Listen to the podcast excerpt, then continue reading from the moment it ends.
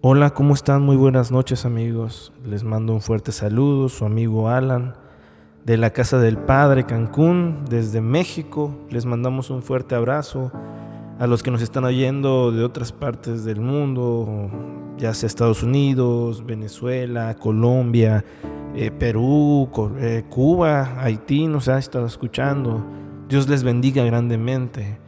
Y espero que estas palabras, esto que estamos escuchando, les sea demasiado de bendición en su vida, en su día a día. Y que puedan llevar también esta palabra, esta reflexión a los que lo necesitan, porque hay palabras que lo necesitan, personas. Y hoy quiero hablar acerca de un tema que a veces cuando nos topamos con esto no sabemos qué hacer. A veces preguntamos por qué primero antes de obedecer. Y creo que todos batallamos con la obediencia, creo que todos batallamos con el tener fe en medio de un desierto. Y créanme que quiero compartirles esto, esta enseñanza que escuché y me impactó mucho en mi vida. Y el tema de hoy es obedeciendo aunque no entienda el por qué.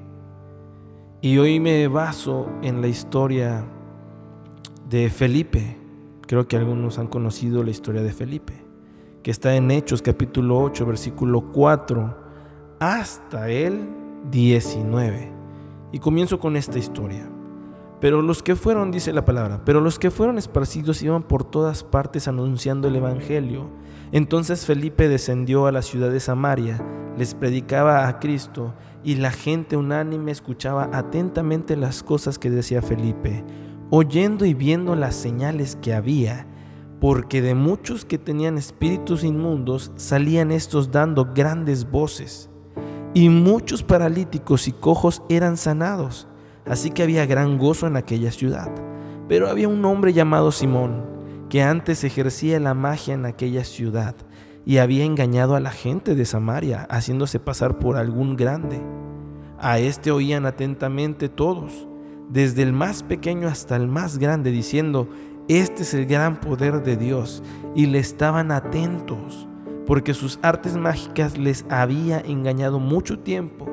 Pero cuando creyeron a Felipe que anunciaba el Evangelio del reino de Dios y el nombre de Jesucristo, se bautizaban hombres y mujeres. También creyó Simón mismo, y habiéndose bautizado estaba siempre con Felipe y viendo las señales y grandes milagros que se hacían, estaba atónito.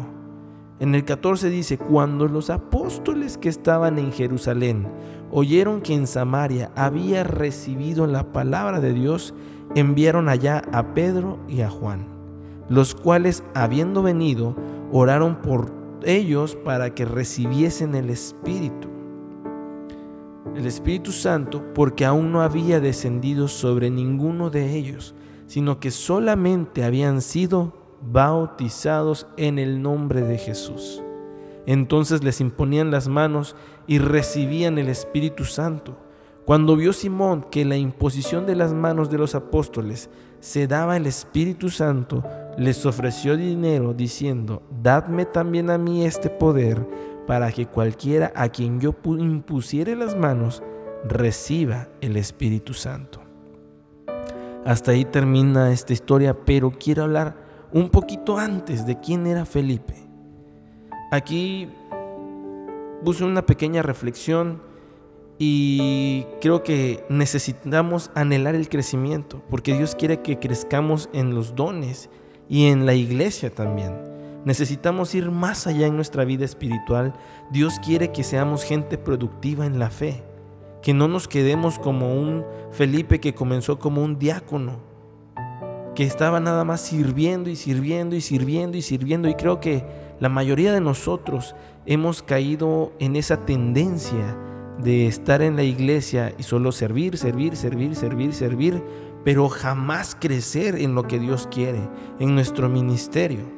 Pero algo grandioso es de que Felipe no se quedó sirviendo nada más, sino que creció en la fe y es por ello que él pudo alcanzar a hacer grandes cosas en Samaria. Felipe comenzó sirviendo comida. Muchos de nosotros queremos que las cosas vengan solas y se quedan ahí esperando, pero no anhelan en crecer en las cosas de Dios.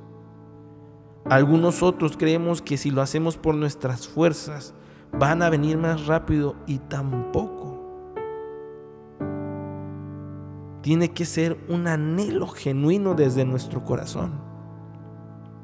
Aquí la pregunta que, que, me hizo ruido en mi corazón y en mi mente fue, ¿cómo desarrolla Felipe eso? Felipe tuvo que desarrollarlo rápido. ¿Por qué? Por la persecución de Saulo. Ellos fueron esparcidos por toda Jerusalén a causa de que Saulo fue usado por un demonio y empezó a perseguir y a matar a los cristianos. Pero por esta persecución hizo que este grupo creciera y se expandiera. Gracias a eso se detonaron los talentos y dones por toda la tierra. Uno de ellos que eran usados por Dios era Felipe. Ellos eran unos cristianos tan poderosos en aquella actualidad que la persecución no los preocupaba, sino al contrario, ellos seguían hablando y seguían anunciando el Evangelio de Jesucristo. Aquí yo quiero hacer un pequeño recalcar. No permitas que nadie te cierre la boca cuando tengas que hablar acerca de Jesucristo.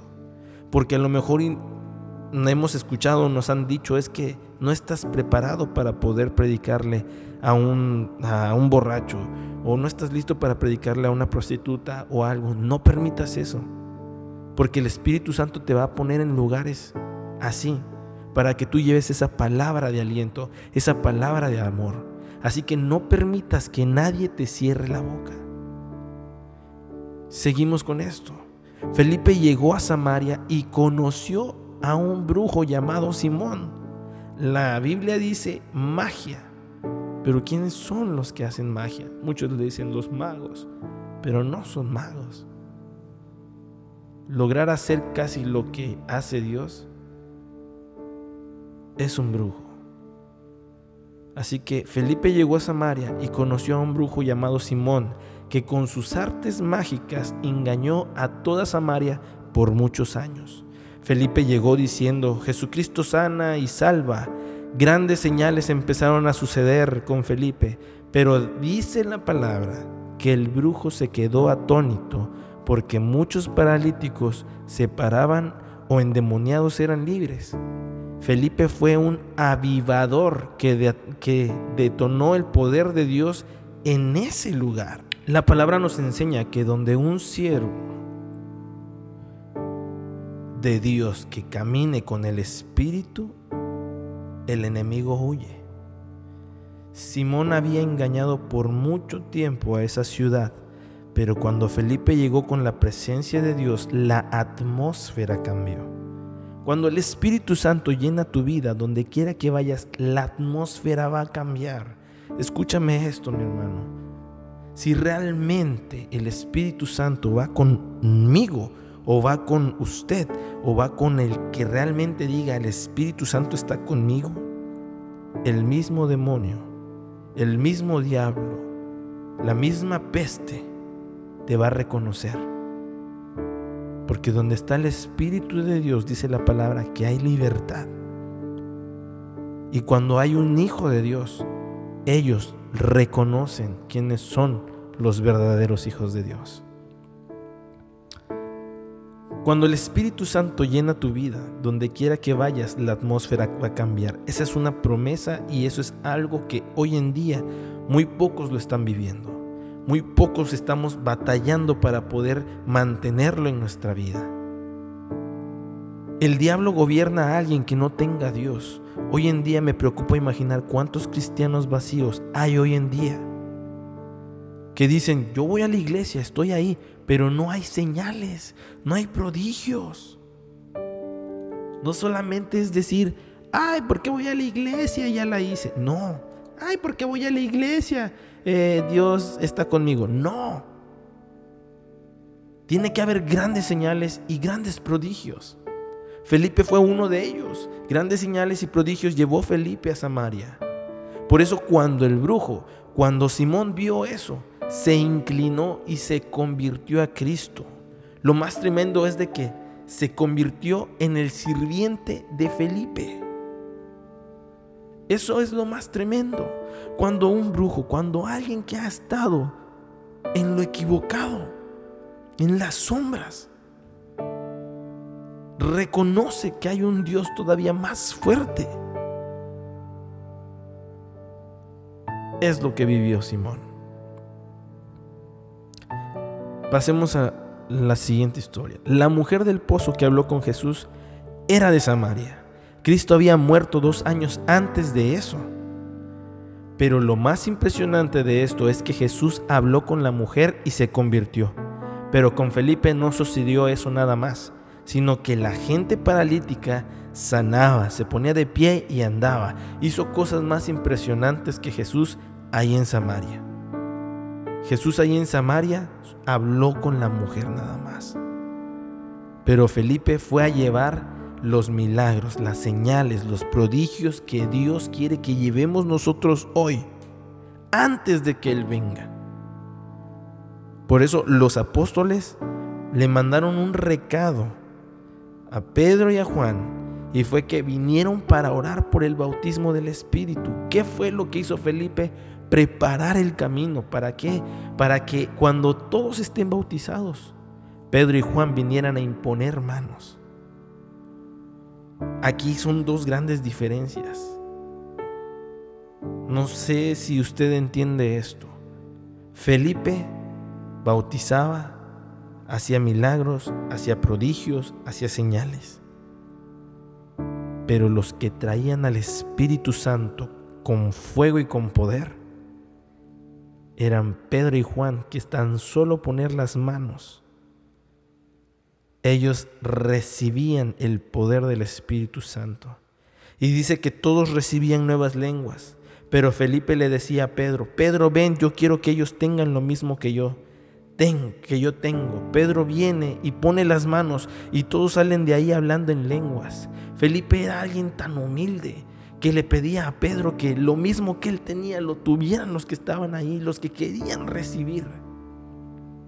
Tú no puedes separar el bautismo de lenguas. Cuando Dios bautiza a alguien, hablan otras lenguas, porque la Biblia dice que el que habla en lenguas habla en secreto con Dios. Hoy en día, desgraciadamente, la iglesia se ha ido alejando de eso, de el hablar en lenguas. Y solamente hacen oraciones vanas, oraciones repetitivas. A veces nada más oran por la comida. Y las oraciones son, Señor, gracias por estos alimentos, bendícelos, santifícalos en nombre de Jesús, bendice las manos que lo prepararon y la familia representada. Amén. Punto. Y uno dice, no, pues es que no hay que decirle tanto a Dios y ya lo sabe. No, no, no hay que darle a Dios siempre lo mejor. Simón tenía un corazón abierto a Dios, pero un método equivocado. Simón se arrepintió del camino que llevaba, de la brujería que hacía. Se arrepiente, empieza a ver lo que hacía Felipe, se convierte en su sirviente pero tenía un método equivocado. Primero quería comprar lo que nunca se ha vendido. El Espíritu Santo no se puede comprar con buenas obras, sino solamente con un corazón contrito y humillado. ¿Qué podemos pagar por el que lo tiene todo? ¿Cómo pagarle o comprarle al ser que todo lo creó? El Espíritu Santo no viene para agradar a tu predicador, para agradar a un evangelista, para agradar a algún pastor, para agradar a un apóstol, profeta, el que sea. Es como decir, déjame agradar al que, al que predica para que el Espíritu Santo me bautice porque es un encuentro entre tú y Él. No, el Espíritu Santo necesita a alguien que tenga un corazón humilde, humillado, para que pueda habitar. Porque si solamente estás pidiéndole al Espíritu Santo que te dé, pero tú no das, ahí hay un grave error. Pedro le dice a Simón, ¿por qué Simón no entiende el punto importante? Es que Simón expresó algo que no estaba bien. Porque él dijo, dámelo para que a cualquiera que yo ponga mano, el recibir al Espíritu Santo, sin saber si esa persona es digno o no, si es bueno o no es bueno, si es cristiano o no. El Espíritu Santo viene solamente a personas que aman su presencia, que reconoce sus pecados, que se humilla delante de Dios y se quebranta delante de la gloria de Dios y la anhela. El bautismo no es para todos, mi hermano. Solo es para los que tienen hambre y sed de Dios. El Espíritu Santo solo viene sobre corazones que realmente arda por Él. Nosotros los hombres hacemos acepción de personas, pero el Espíritu Santo no. Yo puedo preguntar, ¿quieren al Espíritu Santo en su vida? Todos dirán, sí, entusiasmados. Y uno puede estar orando y orando, poniendo manos sobre uno y no pasa nada, pero el Espíritu Santo me dirá, tú lo ves sonriente, pero realmente no anhela que venga sobre él, porque sabe que le voy a quitar cosas que él ama. El Espíritu Santo solo viene sobre personas sinceras y honestas. David es uno de los reyes que fueron poderosos, porque David agarraba la espada y peleaba, pero lloraba por los muertos. No es solo para los pastores, profetas, evangelistas, es para todos los que están hambrientos de Él. Hace un tiempo platicaba acerca sobre el Espíritu Santo una persona, pero cuando él empezó a escuchar eso, cambió el tema y empezó a hablar sobre viajes. Ahí el Espíritu Santo me habla y me dice, vete de ahí, quítate de donde estás. En mi mente dije, Señor, no. Me dice, es mejor quedar mal delante de un hombre que delante de mí. La pregunta aquí es, ¿por qué dijo eso? Porque esa persona quería los beneficios del Espíritu Santo, pero no quería nada con el Espíritu Santo. He aprendido que debo depender del Espíritu Santo porque si no lo hago mi vida irá de peor en peor. Pero la palabra nos enseña que donde está el Espíritu de Dios hay libertad, como lo hablábamos hace un rato. Pero la traducción a eso es donde el Señor es todo, donde esté el Señor y donde esté moviéndose la atmósfera, es que sea todo de Él. Ahí habrá libertad. No es nada más lo que yo diga, la gente, sino lo que viva. No es lo que yo como hombre diga, no es como lo que diga un profeta evangelista, sino es como lo que dice el Espíritu. Porque todo le pertenece a Él. En el libro de los Hechos dice la palabra que el Espíritu hablaba, opinaba, dirigía, etc. Y eso es lo que quiero que pase aquí. Eso es lo que yo quiero que suceda en su corazón, que suceda en las mentes de cada uno de los que están escuchando esta palabra. Pedro corrigió a Simón, a Simón. De pronto Felipe está en medio de un avivamiento, en medio de un fuego, de un despertar. En ese lugar ocurrían milagros. Ciegos veían, paralíticos se paraban, la gente era sanada. Los cultos de Felipe eran de multitudes, de dos mil, tres mil, cinco mil, quince mil, veinte mil. La gente estaba esperando a que saliera el siervo de Dios para que los ministre. Felipe estaba en sus mejores momentos. Él era un repartidor de comida antes, pero Dios lo levantó con poder y ya no era el segundo o tercero, sino que era el principal predicador. Cuando de repente una noche antes se estaba preparando para el día siguiente, desciende un ángel y le dice, Felipe, mañana temprano recoge tu ropa y muévete al sur de Jerusalén, al desierto de Gaza, y muévete allá Aquí viene la pregunta, ¿cómo Felipe acepta esa orden? Imagínese, un hombre que lo está usando Dios con poder y suceden milagros imposibles cuando él habla y predica, pero el ángel le dice, vete al desierto donde no hay nada. Ponga atención en esto. Imagínese esto.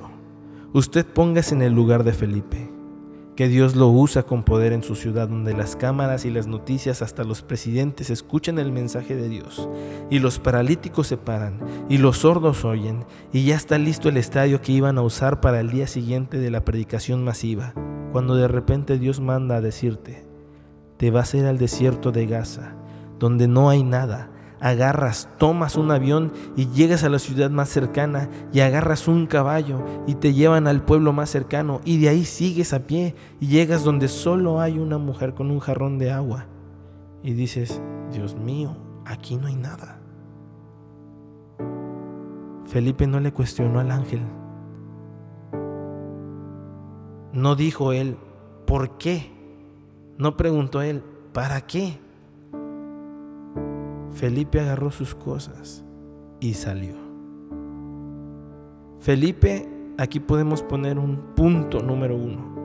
Felipe es humillado al Espíritu Santo, que no cuestiona la decisión de Dios. A él no le importa por qué ni para qué. Esta es la razón de que los cristianos de hoy en día se están perdiendo, porque no hay rendimiento total para su espíritu y sobre todo su obra, sino que lo primero que hacen ellos es pedirle a Dios los beneficios para ver si le conviene o no. Muchos de los predicadores o siervos de Dios no crecen porque no están rendidos a Dios, porque su obediencia está condicionada a un resultado por eso se cansan de orar en lenguas en la reunión de la oración y el Espíritu Santo dice, pero ¿a quién le estás orando si tienes una vida que es difícil de rendirle a la voluntad de Dios? Jesucristo dice, y no vine a hacer mi voluntad, sino la de mi Padre que me envió. Cuando uno entra a la voluntad de Dios, lo aviva o lo enciende. Pero cuando no, los que no lo están, entra el sueño se van los amén. Vienen los bostezos, me voy al baño a hacer pipí, voy a comprar agua, voy a salir a hablar por teléfono. Eso es lo que sucede los domingos en las iglesias. Cuando la gente no quiere nada con el Espíritu Santo. O te pones a platicar con el de lado. O te vas a la cafetería de la iglesia o a la tiendita al market y no le prestas atención a lo que el Espíritu Santo quiere hablar para tu vida. Quiero hablarle a una generación que quiere caminar en lo sobrenatural que caminó Felipe. Cuando el ángel le habló a Felipe, Felipe obedeció y no preguntó, ¿hay alguien esperando por mí ahí? ¿Tengo dónde dormir? Felipe solo agarró sus cosas y se fue. Ahí se midió la espiritual, la espiritualidad de Felipe. Y eso es lo que esta generación necesita, rendirse a la voluntad de Dios. Dios anda buscando a personas que le obedezcan. No le importa a Dios a una persona guapa o con dinero, sino que el que anda buscando a alguien que haga caso a lo que Él diga. Personas obedientes está buscando Dios. Cuando Felipe llega a ese desierto se topa con un carruaje, un hombre de Etiopía. Felipe tenía un grado espiritual muy alto. Nadie se puede rendir sino en lo espiritual, porque la carne no te deja. Felipe estaba parado viéndolo y cuando él lo vio, el Espíritu le habló a Felipe. Ya no era el ángel, sino el Espíritu Santo. Y le dijo, acércate a ese carro. El oído de Felipe estaba tan afinado porque reconocía la voz del Espíritu Santo y reconocía la voz de un ángel. Quiero explicar algo aquí. En la iglesia primitiva el ayuno y la oración no era la clave para poder escuchar la voz del Espíritu Santo, sino era la comunión que tenían con Él. Porque cuando nosotros leemos que Pablo le decía a vete de Asia hacia Macedonia, porque ahí no predican la palabra. O cuando leemos que dice y le pareció al Espíritu Santo decisión que tomamos, Él hablaba, Él dirigía la iglesia. Cuando tú escuchas la voz del Espíritu Santo, evitarás tantos problemas en la vida. El corazón de Felipe no estaba en la fama, en los aplausos, en la multitud, sino que estaba en el Espíritu Santo pero tenía oído para escuchar a Dios. ¿Cómo puedo desarrollar mi oído? Tiempo. el tiempo que pasa con una persona es tu mejor aliado para conocer a esa persona. La oveja escucha la voz de su pastor y viene. La voz del Espíritu Santo es la que nos dirige. Y si tú tienes la duda de cómo puedo conocer la voz del Espíritu Santo, te pondré un ejemplo. Supongamos que mi esposa, mi esposa se llama Diana, paréntesis, sale de la casa y olvida su celular en la casa y no se dio cuenta ella, ni yo, pero yo estoy aquí en el estudio, o pongamos que estoy en la iglesia, y a ella se le olvidó la tarjeta para pagar la comida. Me llama para que se le lleve, pero de otro número, de otra persona que está ahí en el restaurante, y yo no conozco el número. Pero la curiosidad de saber quién es me está ganando. Pero como no lo conozco, no quiero responder. Pero estoy pensando si es por una persona que necesita ayuda o es algún banco o alguna compañía de teléfonos ofreciéndome un servicio. Pero como dicen aquí en México, la curiosidad le mató al gato. Así que termino contestando y escucho un fuerte amor.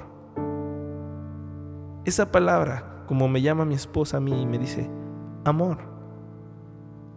Aunque sea un número extraño. Aunque puede que ella se haya ido al otro lado del mundo a China. Y me está marcando de un número de, China. Solamente con escuchar su voz. Sé firmemente que ella es. No necesito preguntarle mi nombre completo, o si ronco mucho, o cuántos perros tenemos, y cómo se llaman, porque yo ya sé cómo es su voz. La confirmación es para gente que no pasa tiempo con Él. Si conoces a Dios, ¿por qué le pides confirmación? Felipe era alguien que pasaba tiempo con Dios, por eso hizo caso. Y se acercó y se topa con el hombre de Etiopía, el que venía en el carruaje. Y él estaba leyendo sobre Isaías, el profeta. Él era un hombre importante en Etiopía, era el tercero más poderoso, era hombre de gobierno, pero confundido. En México puede pasar esto y están esperando a un Felipe. Están esperando a alguien que llegue con dirección de parte de Dios al gobierno y se les comparta y haya libertad en esas personas para que no sigan confundidas. Ese hombre leía y leía, pero no entendía. Necesitaba a alguien que estuviera en el espíritu. Felipe al preguntarle eso al, etíope le dice, ¿te puedo ayudar? Y él le dice, súbete. Y se sube encima de todo lo que traía él. Supongamos, imaginémonos, que traía todo el oro de no sé de qué lugar, a lo mejor y saqueó o, fue y estaba en el camino yendo a entregar a otro lado oro. Pero Felipe no dudó. Felipe le predicó el Evangelio y llegaron donde había un poco de agua en el camino y le dice a Felipe, le dice a Felipe, ¿quieres que te bautice ahorita? Y el hombre le dice, sí, me interesa. Ya le entendí a lo que dice este libro. Entonces Felipe lo bautiza. Y lo más impresionante aquí viene, mi hermano. Cuando el hombre sale del agua y quiere agradecerle a Felipe, ya Felipe había sido arrebatado por el Espíritu Santo. Felipe llegó a pie al desierto, pero el Espíritu lo llevó a otro pueblo donde él predicaba el Evangelio horas más tarde. ¿Cómo sucedió eso? Solo el Espíritu Santo lo puede hacer con personas que están en el Espíritu y en obediencia íntegra. Felipe, lo vuelvo a repetir, llegó al desierto a pie, pero el Espíritu se lo llevó a otro pueblo, a otra ciudad, a seguir preparando el camino, a seguir predicando el Evangelio para que muchos más, muchos más, reciban de parte de Él. Pero quiero entrar a la parte más importante. Lo más importante de esto es que Dios mueve a un hombre usado poderosamente y lo lleva al desierto por un hombre que quería y anhelaba conocer a Jesús. Por un alma Dios movió todo para salvarlo, porque ahí donde iba a estar Felipe en Samaria no había alguien como ese etíope. Hoy en día hay predicadores que si hubieran estado en el lugar de Felipe no hubieran salvado esa alma de ese etíope, porque están acostumbrados a las luces, aire acondicionado, cámaras, multitudes, ofrendas, y no hubieran ido al, al desierto, porque en el desierto se sufre, y menos por un alma. Y con esto termino. Y si hay algún pastor, hay algún líder, hay alguien que esté escuchando este mensaje, quiero animarles a que busquemos con todo nuestro corazón al Espíritu Santo para que nos guíe, nos revele, no solamente quedarnos con que ya cumplimos con una reunión, porque eso no es lo que quiere Él. No, no nos tenemos que amoldar a lo que la gente, a lo que el mundo, a lo que el planeta entero está acostumbrado en las iglesias. Reuniones los miércoles, reuniones los viernes, reuniones los sábados, reuniones los domingos. Dos horas nada más de reunión, vámonos. No. Hoy en día en las iglesias hay muy pocas personas que reciben lo que el Espíritu Santo quiere dar. Y si lo ponemos en número, pueden que haya diez sentados ahí, pero solamente uno recibió de parte del Espíritu lo que quería. Hoy en día hay más personas en estado zombie, caminando, dando vueltas y no conocen nada de parte de Dios. Eso es a mí lo que más me duele. Eso es lo que a mí en realidad me pega. ¿Por qué? Porque no están alcanzando el nivel que Dios quiere que lleguemos, al nivel de Felipe un diácono que servía comida, un diácono que barría, un diácono que estaba casi todo el día en la iglesia manteniéndolo limpio y todavía se quedaba hasta el final y daba su tiempo y sacrificaba horas. Y hay personas que lo hacen y todavía siguen ahí y no han crecido en la forma en la que Dios quiere. Es padre, es bonito que haya gente que quiera servir y quiera estar así. Pero hay que animar a esas personas que no siempre van a estar limpiando, sino que tienen que crecer en el Espíritu y que tienen que realmente rendirse delante de Él. No todo es servicio, sino que todo es humillación delante del Espíritu Santo. Hay que quitarle a las personas ese estado de cristal que se les dice algo y se ofenden. Hay que pedirle al Espíritu Santo gracia para poder romper esa forma de pensar de la gente. Quitar esa amargura, quitar esa tristeza, quitar ese dolor que traen. Animar a la gente a que sigan buscando la presencia del Espíritu Santo. Para que cuando llegue el momento en el que ellos tengan la palabra y hayan sido bautizados en el Espíritu, puedan ser movidos con poder y ser enviados a un desierto solamente por un hombre, solamente por una persona, olvidando a toda una multitud que no quería nada con el Espíritu Santo.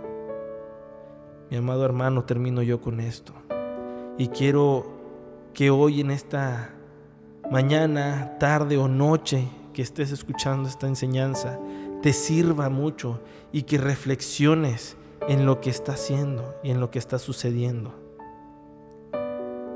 Porque Dios quiere hacer algo asombroso en tu vida.